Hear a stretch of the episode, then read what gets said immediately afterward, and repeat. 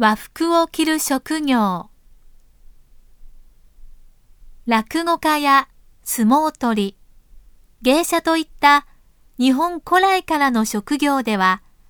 和服が仕事着です。あるいはお茶やお花などの伝統芸能でも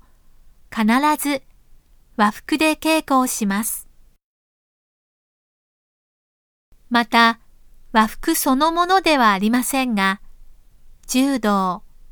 空手、剣道などの日本の武術、武道、スポーツでは和服を基調とした練習着を着用します。和服は束縛が多いので動きにくく、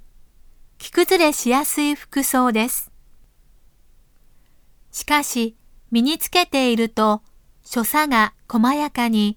姿勢が美しくなるという利点もあるのです。